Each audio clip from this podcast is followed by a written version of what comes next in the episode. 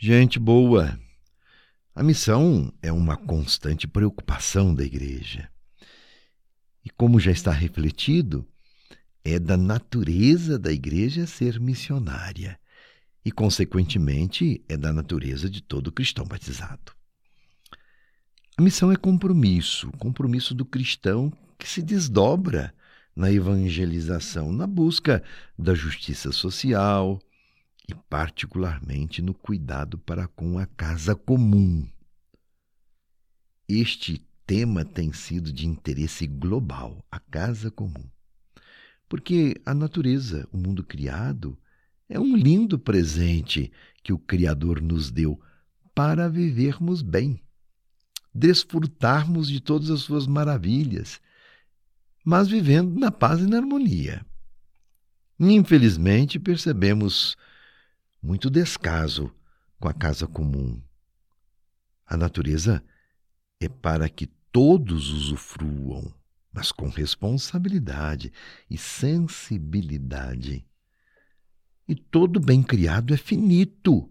Não podemos nos esquecer disso. Agora, agindo contra a natureza, estaremos agindo mal para conosco e prejudicando a humanidade inteira.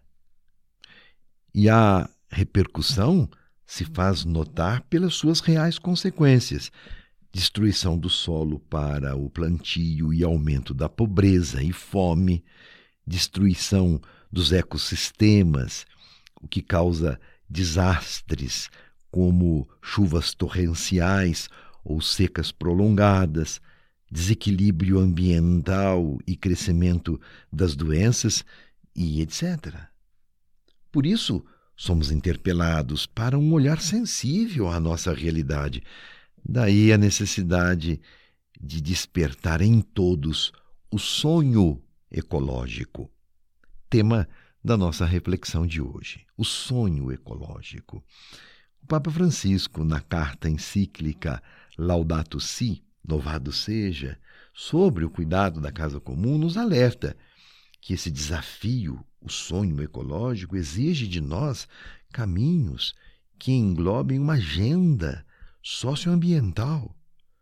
Não é mais possível separar os problemas relacionados à natureza, nossa casa comum, dos problemas relacionados aos seres humanos.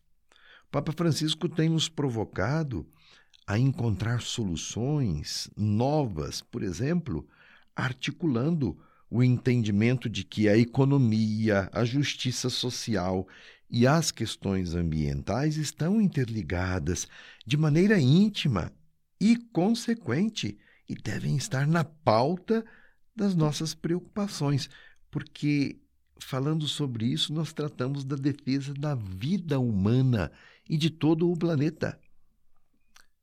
O ser humano tem uma aliança com o Criador.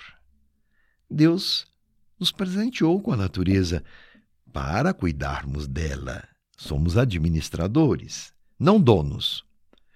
Quantas vezes tratamos mal esse lindo presente de Deus, destruindo, poluindo, gananciosamente usufruindo como se a natureza criada não fosse um bem finito que compromete a vida de todos e de tudo o que existe no planeta Terra.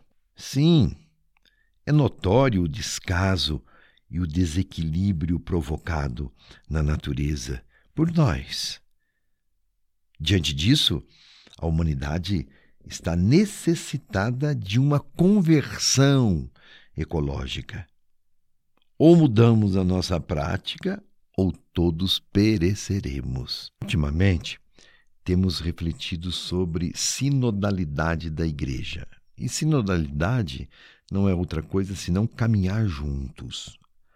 Numa igreja em saída, cristãos, padres, bispos, juntamente com todo o povo de batizados, seremos igreja em saída, missionária, também cuidando da nossa casa comum, educando as novas gerações para ser ecologicamente responsável, corrigindo atitudes de destruição que às vezes são até posturas culturais.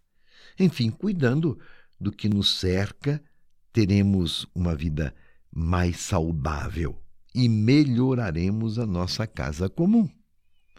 Se agirmos assim, mudaremos a cultura da destruição para uma cultura da construção. O reino da vida que Cristo veio trazer é incompatível com essas situações de responsabilidade para com o planeta e também com essas situações desumanas, ecologicamente pecaminosas. Se pretendemos fechar os olhos diante dessas realidades, não somos e nem seremos defensores do reino de Deus e nos situaremos no caminho da morte. Precisamos aprender com as mães a pedagogia do cuidado. As mamães cuidam dos filhos desde o ventre materno e durante toda a vida. O que move as mamães é o amor maternal, zeloso, protetor. Podemos aprender com este jeito feminino a preservar a natureza, cuidar dos mais vulneráveis e alimentar sempre o sonho ecológico de um novo céu e de uma nova terra, no aqui e no agora da nossa existência. Vamos juntos nessa? Meu abraço e minha bênção.